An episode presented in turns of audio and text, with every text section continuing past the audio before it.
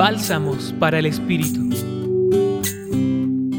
El texto del Evangelio según San Marcos capítulo 13 versículos 24 a 32 podría entenderse como un juicio que llegará, pues menciona algunas imágenes como el sol que perderá su luz, llevándonos a la oscuridad, o la luna que perderá su esplendor.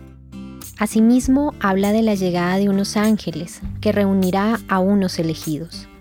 Pero estas palabras que son expresadas por Jesús y que hacen parte de un discurso que inicia en este capítulo 13, no tienen como finalidad el asustar a quienes las escuchan o que en nosotros se generen sentimientos de temor o incertidumbre.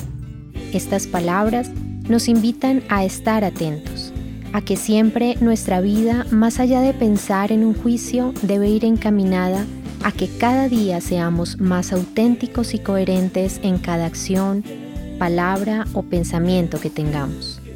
No estamos escondidos esperando un juicio final, por el contrario, construimos un camino de discipulado en amor, esperanza y constante discernimiento para seguir construyendo el reino y responder a la llamada de amor que Jesús nos ha hecho.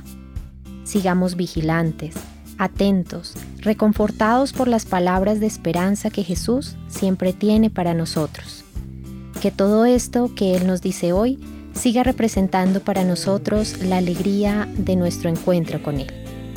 Les acompañó en la reflexión de hoy Julián Andrea Martínez Blanco desde el Centro Pastoral San Francisco Javier de la Pontificia Universidad Javeriana.